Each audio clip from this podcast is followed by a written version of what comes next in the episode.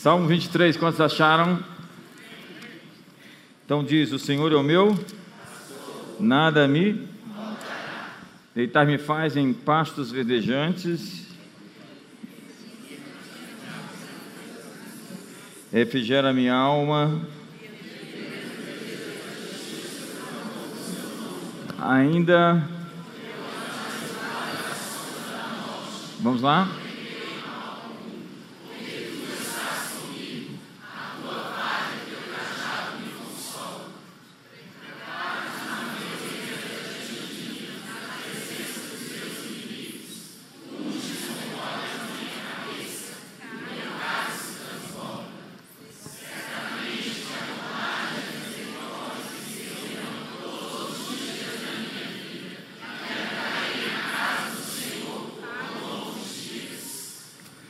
Então, que riqueza esse salmo, né?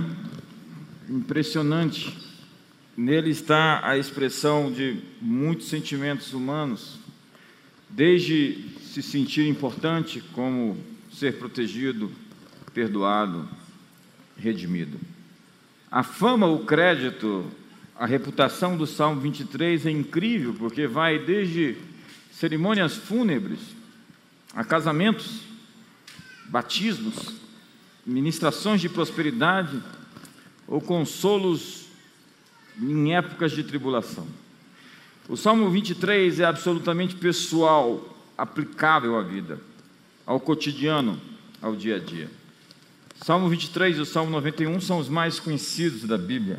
E ele começa dizendo: O Senhor é o meu pastor, de nada terei falta. Vamos dizer todos?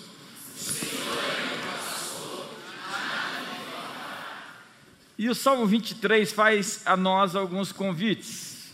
O primeiro deles é o convite ao cuidado, à proteção e à provisão.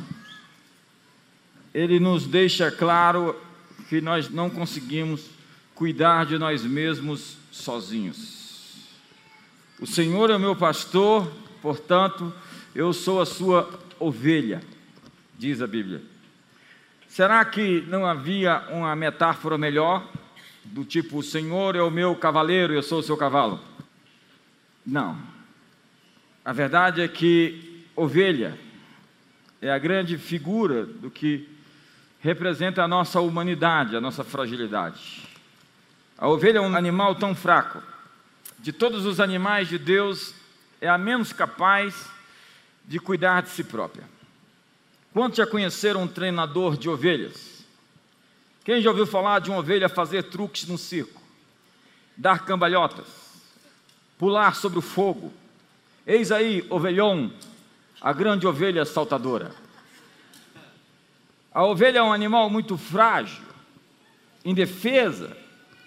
Ela não pode te agarrar, porque ela não tem garras, nem tampouco presas para lhe morder. Se tem alguma ovelha mordendo você, é uma outra coisa. Ovelhas ainda são sujas. Um gato pode se limpar. Um cachorro, pássaros tomam seus banhos. Ursos também. Mas ovelhas não. Elas se sujam e ficam assim mesmo. Ovelhas precisam de um pastor mas não é de qualquer pastor. Davi diz: Iavé é o meu pastor. Ao escolher o nome de Deus, ele não disse El Shaddai, El Elion, El Olam, nenhum dos tantos outros títulos de Deus que estava à sua disposição na Torá, nas Escrituras. Por que será que ele usou o nome de Iavé, que na verdade é um tetragramatom? O YHWH, que não tem nem como pronunciar, mas que se pronuncia dessa forma e que se tornou Adonai, e na nossa língua virou até Jeová. Porque Yahvé é o nome de Deus. Se você quer me chamar pelo meu nome, você me chama de JB Carvalho. Se você quiser chamar Deus pelo seu nome, você o chama de Yahvé. Quando diz, não tomarás o nome do teu Deus em vão, está falando justamente desse tetragramatom, Deus então nos contou o seu nome. Diz Êxodo capítulo 3, quando Moisés se encontrou com Deus. Disse Moisés a Deus: Eis que quando eu vier aos filhos de Israel e lhes disser: O Deus de vossos pais me enviou a vós, e eles me perguntarem: Qual é o seu nome? Que lhes direi? Respondeu Deus a Moisés: Eu sou o que sou. Disse mais: Assim dirás aos filhos de Israel: Eu sou, me enviou a vós outros. No capítulo 6 de Êxodo, no verso 2, diz: Falou mais Deus a Moisés e lhe disse: Eu sou o Senhor, o Senhor. Aparecia Abraão, a Isaac e a Jacó como Deus Todo-Poderoso, mas pelo meu nome, o Senhor, não lhes fui conhecido. O nome eu sou vem de Ravá, que significa ser ou causar. Segundo os eruditos, é acentuado a forma verbal de ser e causar. E Yahvé então significa eu sou e eu causo. Como resumindo, qual é o teu nome? Meu nome é É. É, é hoje, é, é ontem, é será sempre.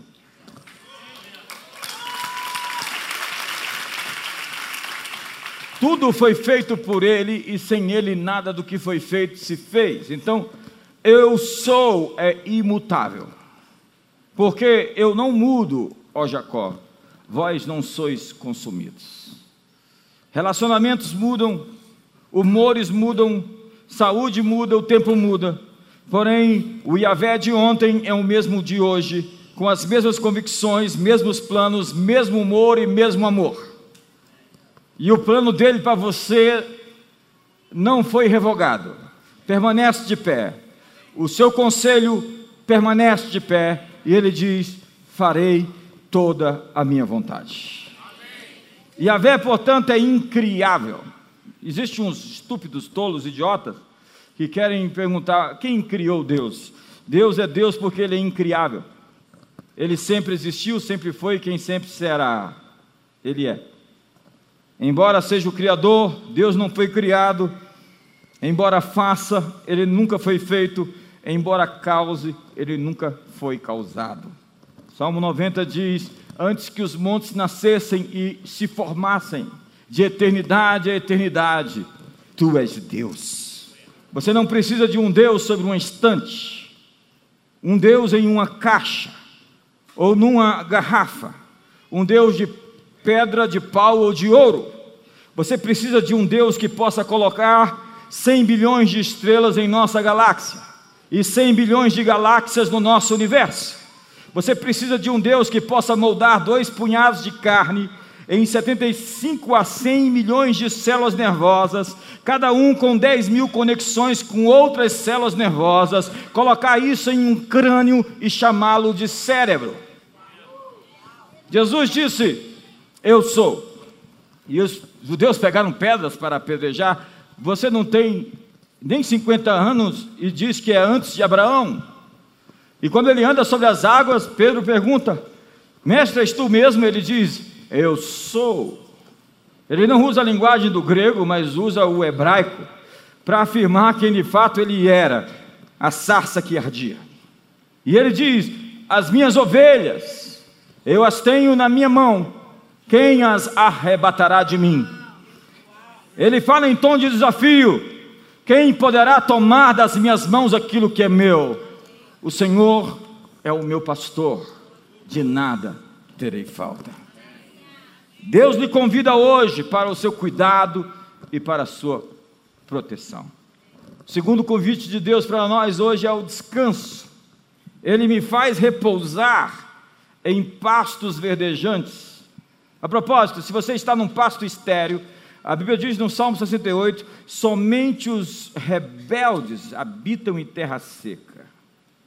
De tudo que se deve guardar, guarda o teu coração. Eu fico procurando saber por que, algumas pessoas não rompem, não crescem. Eu fico imaginando os motivos do porquê algumas pessoas não avançam. Mas o coração é a terra onde só Deus anda. Leva-me para junto das águas de descanso. Ovelhas não podem dormir até que tenham consciência da presença do pastor. Para uma ovelha dormir, precisa tudo estar muito bem. Nada de predadores, nenhuma tensão no rebanho, nenhum inseto, nenhuma fome. Para descansar, ela precisa saber que o pastor está ali.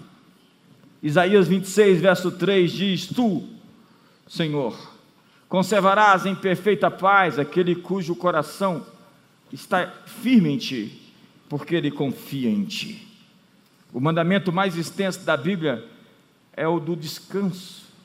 Quando Deus diz ao povo que ele deveria descansar, a mensagem de Deus é clara. A terra não se espatifou quando eu descansei. Então diga comigo, não é minha ocupação, controlar o mundo. Ei, ei, com suas mãos furadas, Jesus nos convida hoje para descansar. Portanto, diminua o seu ritmo e Deus vai cuidar de você. Alguns, é óbvio, tem que aumentar o ritmo. Aí vem as perguntas. E se? Como? Como posso? E não sei. O termo bíblico para preocupação é a palavra miríminas, que é composto de duas palavras gregas: merizo que significa divide, e nous, que significa mente, ou noia. Preocupação, portanto, divide a mente. Ela reparte a nossa energia entre hoje e amanhã. Parte de nós está no agora e outra parte no depois. O resultado é meia mente, meio potencial, meio poder, meia vida. Se você vive preocupado, você está vivendo pela metade. Preocupação é uma fonte de enfermidades, de pressão alta, problemas cardíacos, cegueiras, enxaquecas, problemas na tireoide, perturbações estomacais. Jesus disse em Mateus 6: Qual de vós, por ansioso que esteja, pode acrescentar um côvado ao curso dessa vida? Todos os cabelos da vossa cabeça estão contabilizados. Portanto, não vos inquieteis com o dia de amanhã, pois o amanhã trará os seus cuidados, basta o seu dia o seu próprio mal. A tradução inglesa da MSG diz: dê sua total atenção ao que Deus está fazendo agora, e não se preocupe com o que poderá ou não acontecer amanhã. Deus ajudará você a lidar com qualquer dificuldade que surgir quando chegar a hora.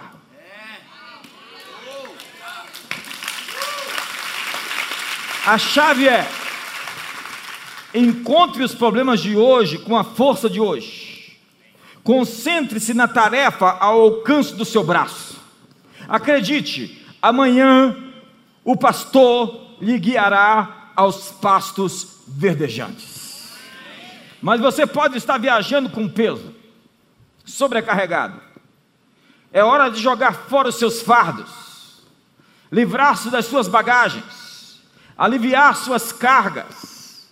Isaías 53, verso 6 nos diz: Todos nós andávamos desgarrados como ovelhas, cada um se desviava pelo caminho, mas o Senhor fez cair sobre ele a iniquidade de nós todos. Diga para o seu irmão do seu lado: desista de cuidar de si sozinho. Você precisa de Yahvé como teu pastor. Vencer a ansiedade é uma escolha feita diariamente. Lance sobre Deus toda a sua ansiedade, porque Ele tem cuidado de vocês, disse Pedro, capítulo 5, verso 7. Lance sobre Deus toda a sua ansiedade. Veja, lançar não é tipo deixar, lançar não é tipo abrir mão, lançar é arremessar. Há coisas que você tem que se livrar delas. Você tem que fazer força para se livrar delas. A verdade é mais do que soltar ou liberar. A palavra diz despejar, descarregar.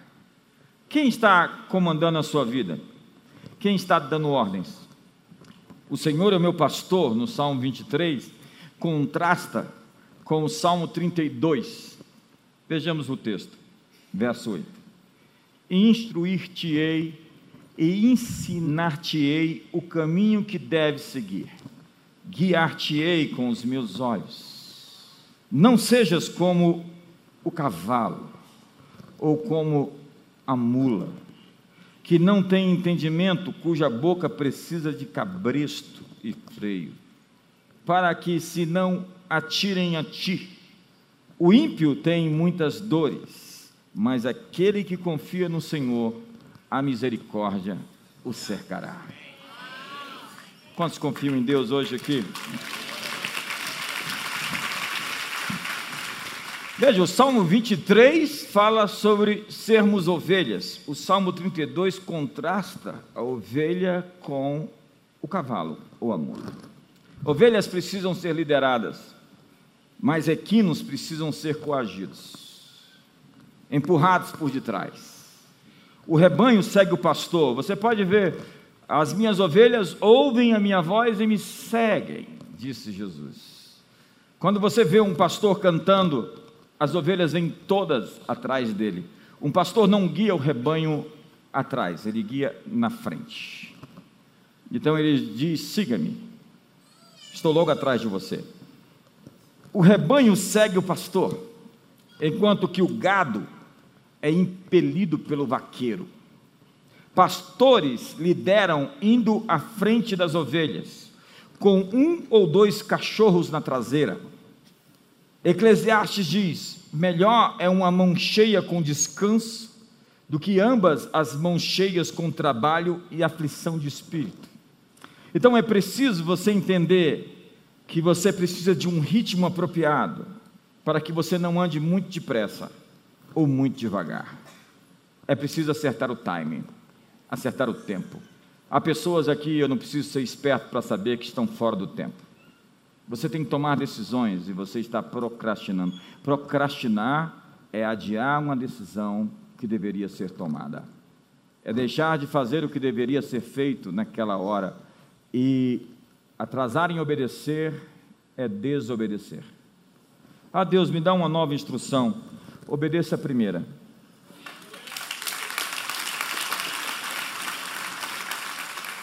O Salmo 23 é um convite ao perdão. Refrigera minha alma, guia-me nas veredas da justiça, por amor do seu nome. Mas como Deus faz isso?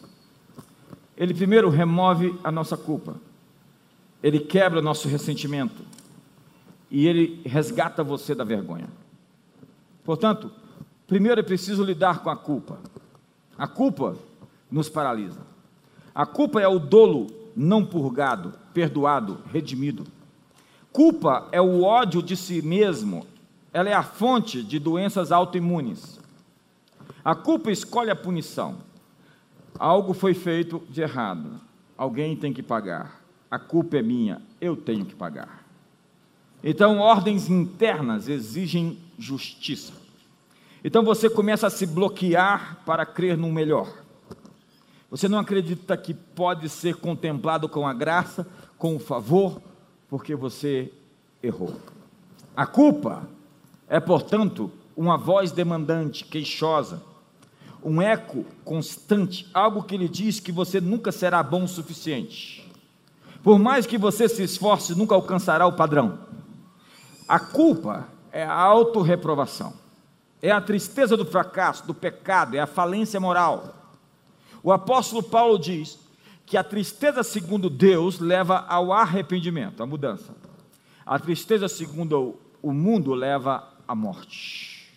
À morte. Mas há quem queira calar a voz da culpa, assassinando a própria consciência, como diz Romanos capítulo 1, no verso 20, que eles cauterizaram a consciência deles, de maneira de que eles não sentem mais culpa, por conta de que eles tornaram-se em ferro em brasas, onde não conseguem mais permitir que sejam confrontados pelos seus erros. Como diz as Escrituras, que haveriam dias onde as pessoas se cercariam de mestres, segundo as suas próprias cobiças, tendo coceiras no ouvido para não ouvir a sã doutrina. Há quem cale a voz da culpa, colocando a responsabilidade nos outros. depositando em alguém toda a culpa das suas infelicidades, jogando nos outros a máscara de crápula. A lei de Jones diz: o homem capaz de sorrir quando as coisas vão mal já pensou em quem jogará a culpa. A culpa nasceu no Éden. Adão, Eva e a serpente. No Éden começou a procura por culpados e inocentes, vítimas e algozes, réus e juízes. Deus confrontou Adão porque comeu do fruto, e ele disse: Foi a minha mulher, a mulher que tu me destes. Olha a expressão, ele colocou a culpa na mulher e em Deus. Se essa é a mulher que tu me deste, imagina o que o diabo tem para mim. É alguns argumentos por aí. A mulher confrontada, então, imediatamente pega a culpa, a batata quente e joga para a serpente. Foi a serpente quem me enganou. A serpente olha para um lado, olha para o outro, não vê ninguém. A ditadura da culpa começa dentro de casa. E nós precisamos lidar com a falsa culpa. Há quem responsabilize os outros pelas escolhas que fez. Você é responsável pelo que fiz. O que você disse me fez fazer aquilo. Meus pais falaram que não puderam estudar porque me tiveram. Meus pais disseram: não deixe comida no prato. Pense que há crianças na África morrendo de fome. Sinto culpa por ter sido abusada sexualmente. Sinto-me culpado pela separação dos meus pais. Meus pais sempre destacavam meus erros, e por isso sinto-me culpado o tempo todo. A culpa vem sobre nós como cultura ética, valor social.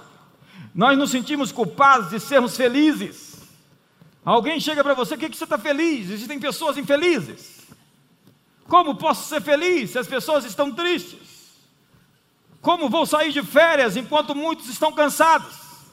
Como posso pagar por um sapato tão caro enquanto muitos andam descalços? Nós nos castigamos e nos sentimos mal por poder desfrutar das dádivas de Deus em um mundo onde as pessoas sofrem. Nós herdamos o conceito de servilismo e subserviência. Herdamos um pensamento de castas. Nos Estados Unidos, as pessoas dizem, quando estão atendendo em uma loja, em que posso ajudá-lo? Você chega na igreja, elas dizem, o que, em que posso ajudá-lo? Ou seja, quem serve é grande.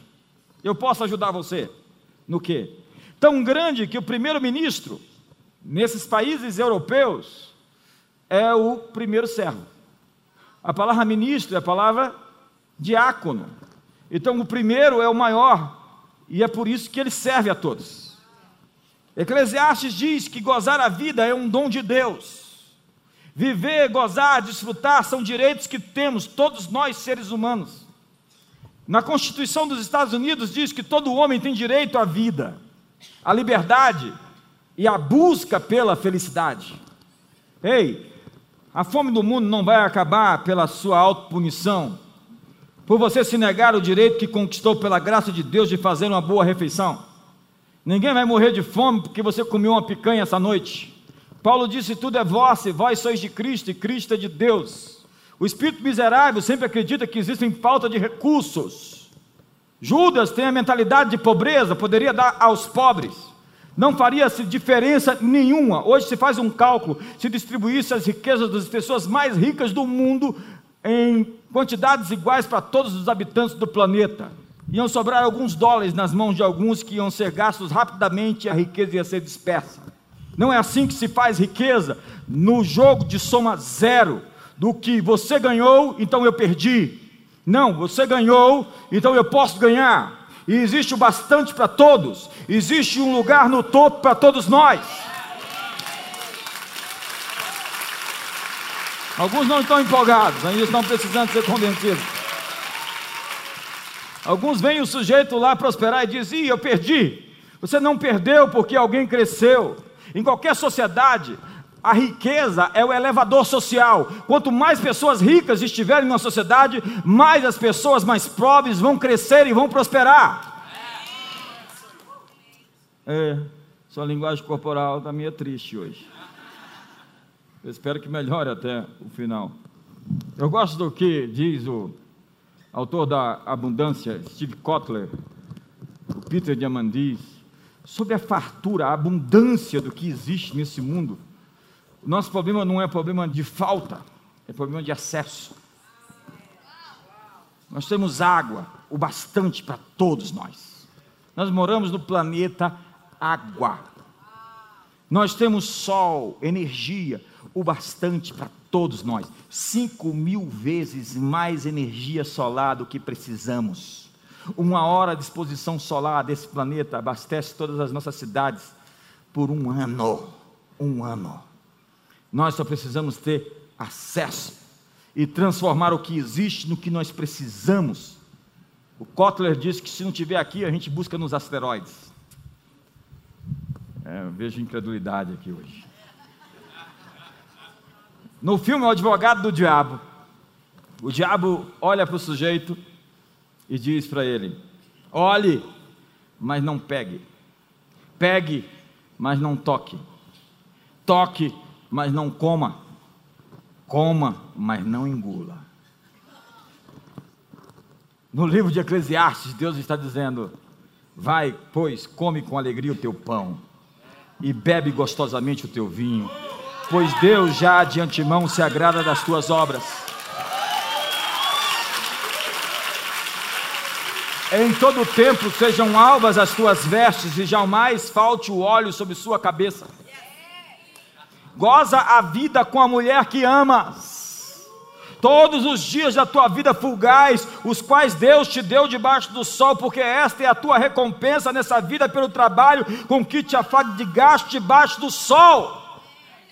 Não estou falando de hedonismo, eu estou falando de viver uma vida plena com aquilo que te foi dado e que você fez por onde merecer. E se não fez por onde, a graça de Deus te basta. Me ajuda aí, irmão.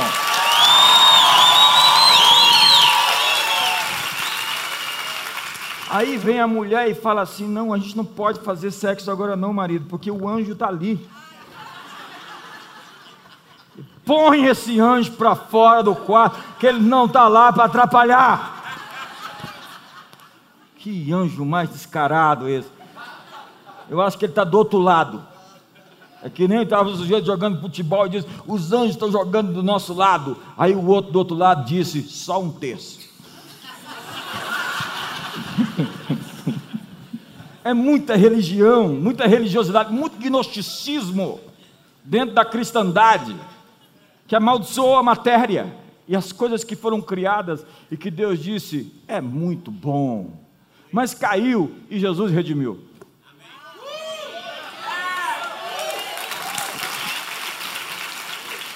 Para lidar com a culpa, se você errou, peça perdão.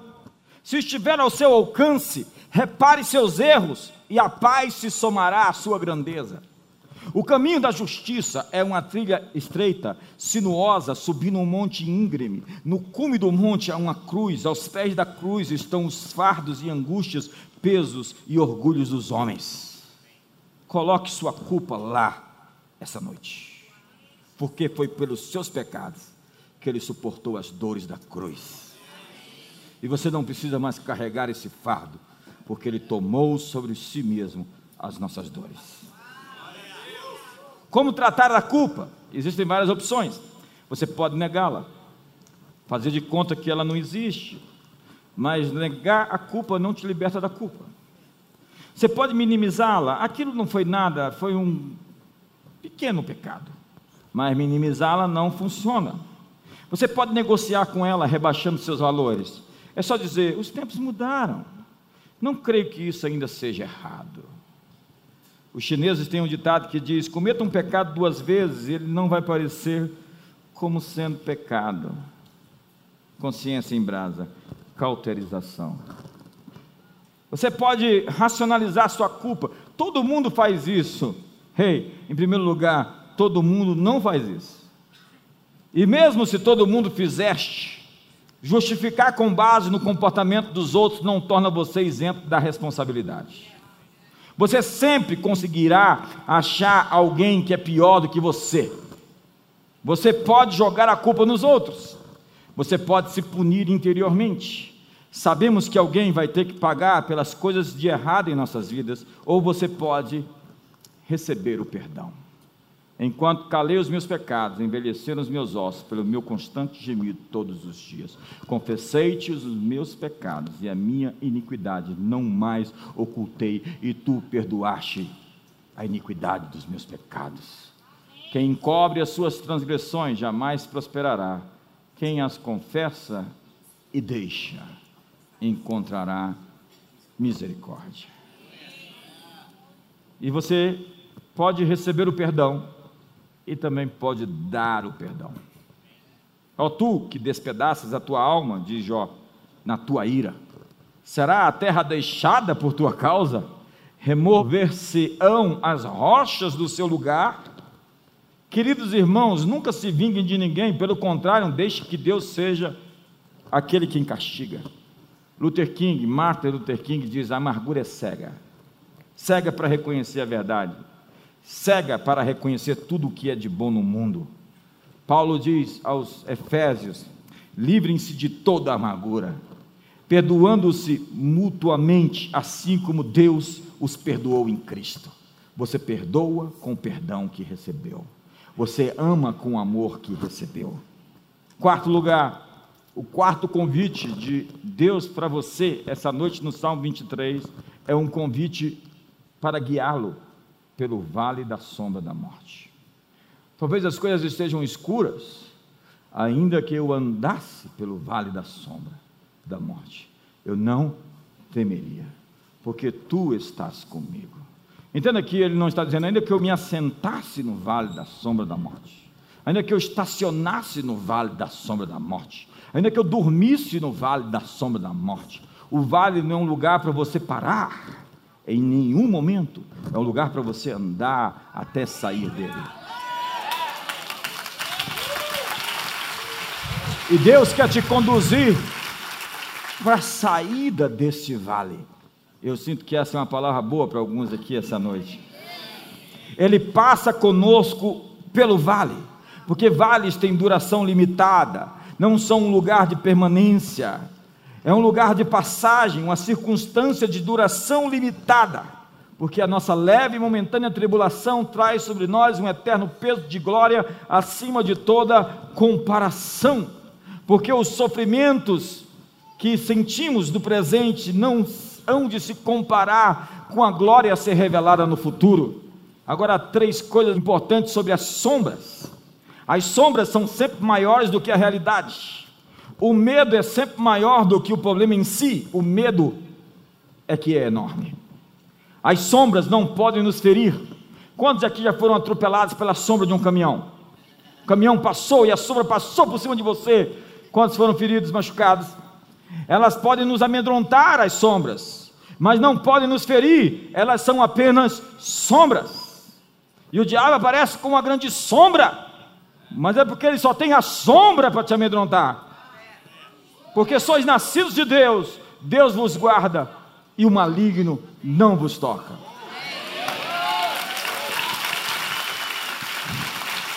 Sombras não podem existir se não houver uma luz em algum lugar. Se existe sombra, é porque existe uma luz. Quando você sentir medo, não olhe para a sombra. Vire para a direção oposta e olhe para a luz, e a sombra cairá atrás de você não temerei, porque o meu foco não está na sombra da morte, porque tu estás comigo. Jesus disse: Eu sou a luz deste mundo. Quem me segue jamais andará em trevas. Se está difícil tomar decisões, eu quero sugerir a você começar a seguir Jesus. A escolha é nossa. Tudo depende de onde ou para onde estamos olhando.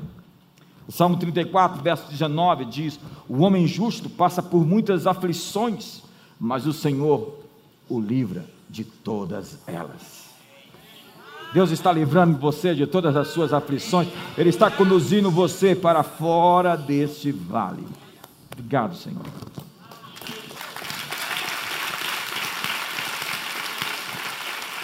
O quinto convite desta noite do Salmo 23 é um convite para a mesa da comunhão.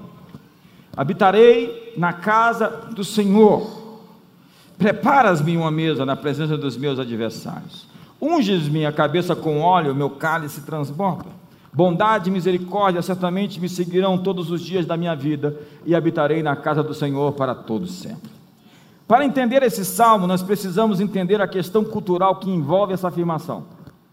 Há um costume oriental de hospitalidade do tipo Ló, que recebe os anjos em casa. Os homens querem abusar dos anjos que estão na sua casa e ele oferece suas filhas em troca.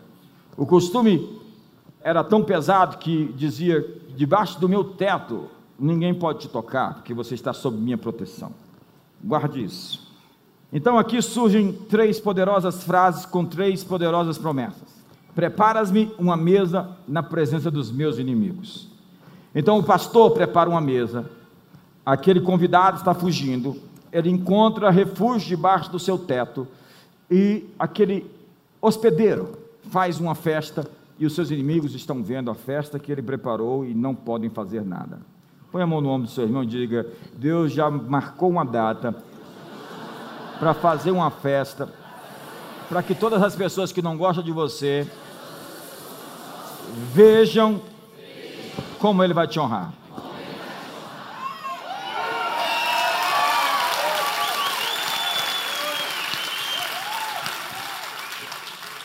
Eis que poderão suscitar contendas, mas não procederá de mim. Quem conspira contra ti cairá diante de ti. Reis serão os teus aios e rainhas as tuas amas. Diante de ti se inclinarão com o rosto em terra e lamberão o pó dos teus pés, diz o Senhor. Saberás que eu sou o Senhor e os que esperam em mim não serão envergonhados. A segunda poderosa frase é: Unges-me a cabeça com óleo Havia três usos para o óleo nesse caso.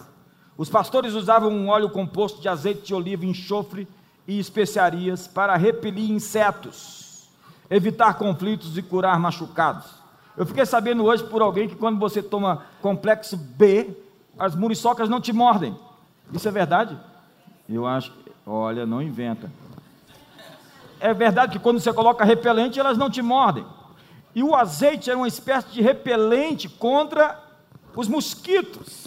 Entenda que os insetos podiam matar as ovelhas. Simplesmente eles entravam por dentro dos narizes das ovelhas, colocando suas larvas e faziam as ovelhas enlouquecerem.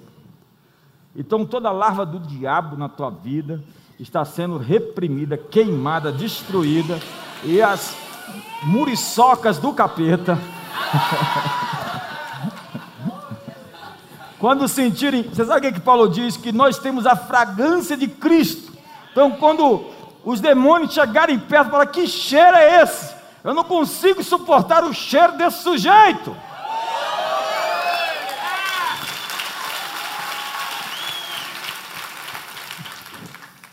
Essa é a unção de libertação.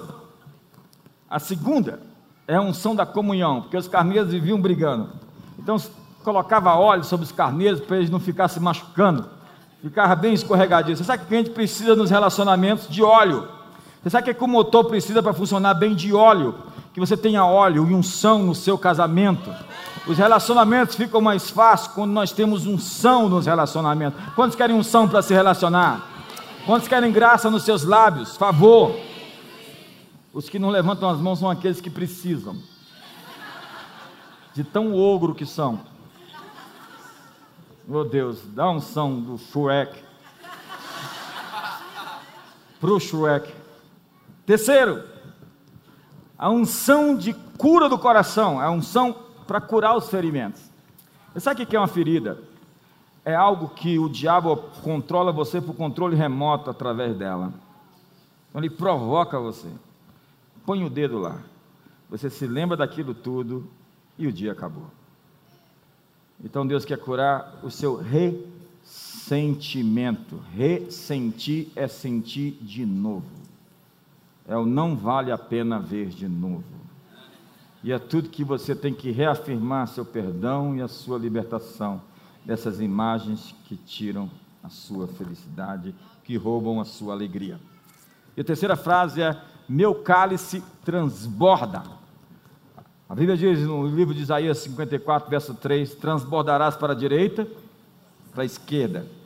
A tua posteridade possuirá as nações e fará que se povoem as cidades assoladas. Um costume oriental de hospitalidade falava sobre o cálice cheio e o cálice vazio. Você tem água aí para mim, por favor?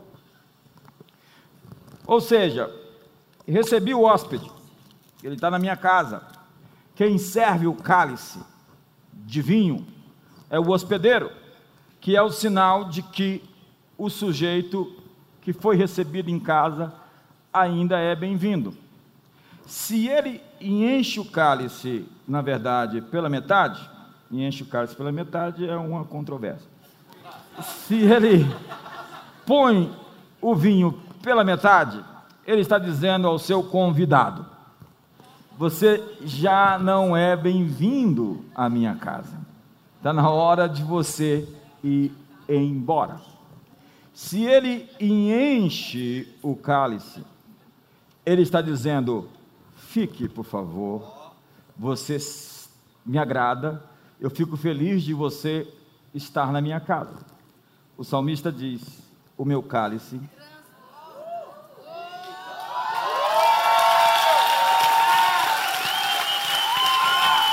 Deus está dizendo: fique na minha casa, não saia da minha proteção. Você não somente é bem-vindo, você é bem-vindo sempre. Habitarei na casa do Senhor para todo sempre.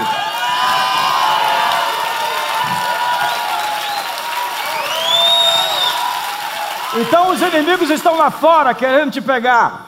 E eles não podem entrar porque tem alguém poderoso lá dentro que diz: Ele está sobre o meu teto, debaixo do meu teto ninguém lhe toca.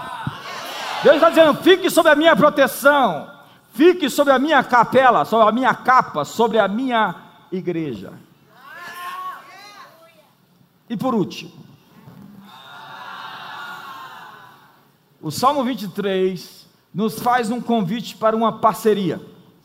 Paulo diz que nós somos colaboradores de Deus. O texto diz: Bondade e misericórdia certamente me seguirão todos os dias da minha vida, e habitarei na casa do Senhor para todos sempre. A palavra seguir aqui, na verdade, significa perseguir. Isso significa que Deus está no nosso encalço. E eu lhe disse que haviam dois cachorros atrás para guiar o rebanho, protegê-los de ataques.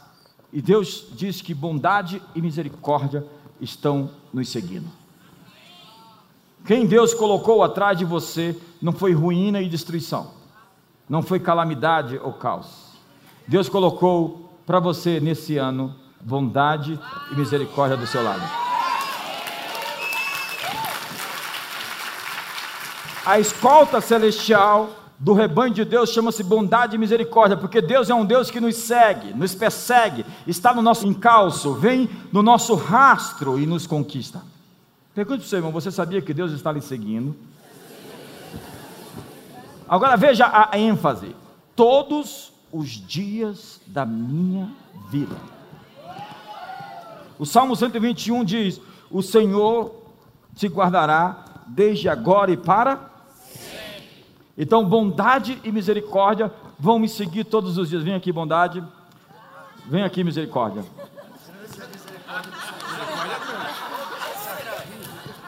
A bondade está me seguindo, a misericórdia vão me perseguir. E a Bíblia diz ainda que o anjo do Senhor se acampa ao redor do que o teme e o livra do mal. Está com cara de anjo? Um terço ou dois terços? Qual, qual parte é? Dois terços, dois terços. O anjo do Senhor.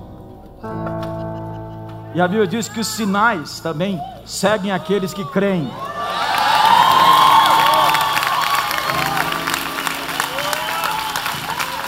Tem que ser muitos sinais. Vem aqui, sinal. Que sinal você é? Da bênção. O sinal da bênção, ele disse. Eu pensei que era operação de milagres, cura. Veja que você não está sozinho profeta Eliseu disse: Mais são aqueles que estão conosco do que aqueles que são contra nós. Olha para o seu irmão e diga: Você não está sozinho. Diga, você está acompanhado? Muito bem acompanhado. Então, quando você, quando um profeta maluco chegar para você e falar assim: Eu vi um demônio aí ao seu redor. Não, você viu ao derredor. Porque ao redor está o anjo do Senhor. Então, para que você se sinta bem e confortável, como uma boa ovelha de Jesus, você tem que exercitar a consciência de que o mal não é páreo para o bem, de que o diabo não é páreo para Deus, e de que nós estamos do lado dos vencedores.